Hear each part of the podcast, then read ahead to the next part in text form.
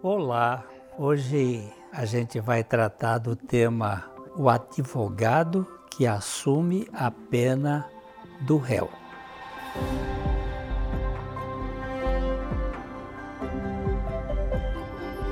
Você sabe que o objetivo do nosso canal é divulgar o Evangelho. Você pode nos ajudar deixando o seu like, compartilhando este conteúdo se inscrevendo no canal e também deixando ligado os sininhos das notificações.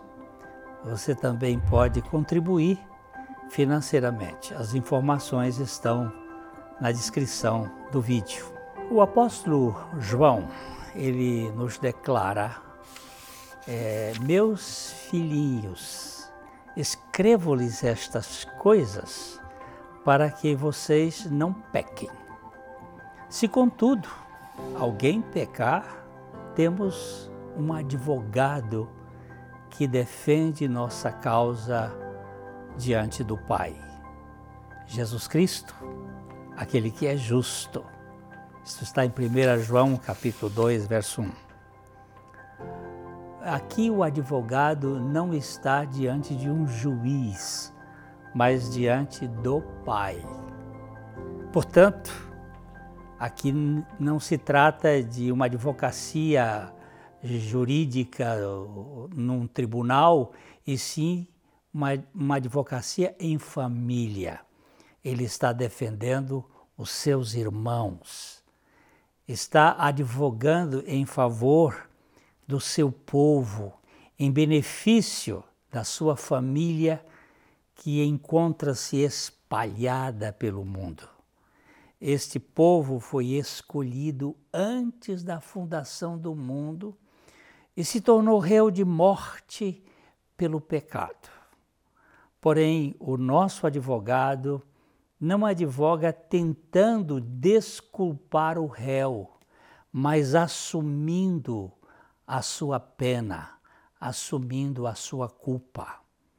O apóstolo João continua falando assim, nos versos 2 do capítulo 2 de 1 João. Ele mesmo, ele mesmo é o sacrifício para o perdão dos nossos pecados. E não apenas dos nossos pecados, mas dos pecados de todo mundo.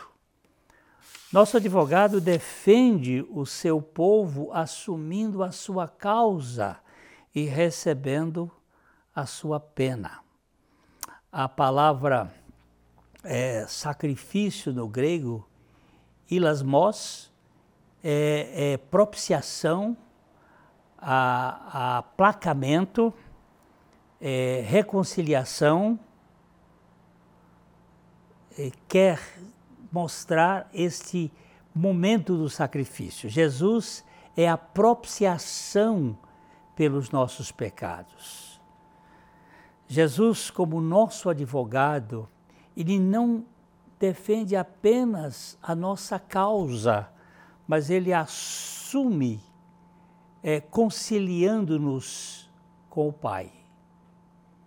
É, o castigo que nós deveríamos receber, que deveria cair sobre nós, ele chama, ele evoca para si ele, nos, ele não nos desculpa, ele nos acolhe, nos abraça, abraça a nossa culpa, pagando por ela, morrendo a nossa morte.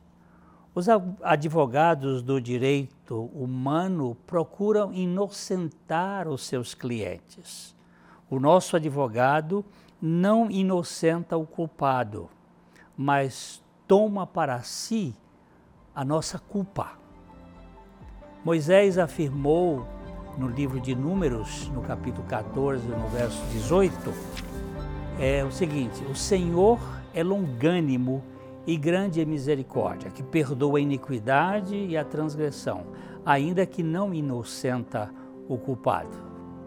Como pode então nosso advogado nos perdoar se ele não inocenta o culpado? Aqui temos a grande obra da advocacia divina quando a misericórdia se une à justiça. A justiça condena o advogado pela nossa culpa, mas a misericórdia nos inclui no mesmo sacrifício. Assim, Jesus morre a nossa morte, cumpre a sentença e nós morremos com ele.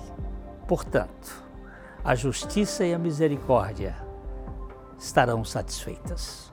Que evangelho maravilhoso!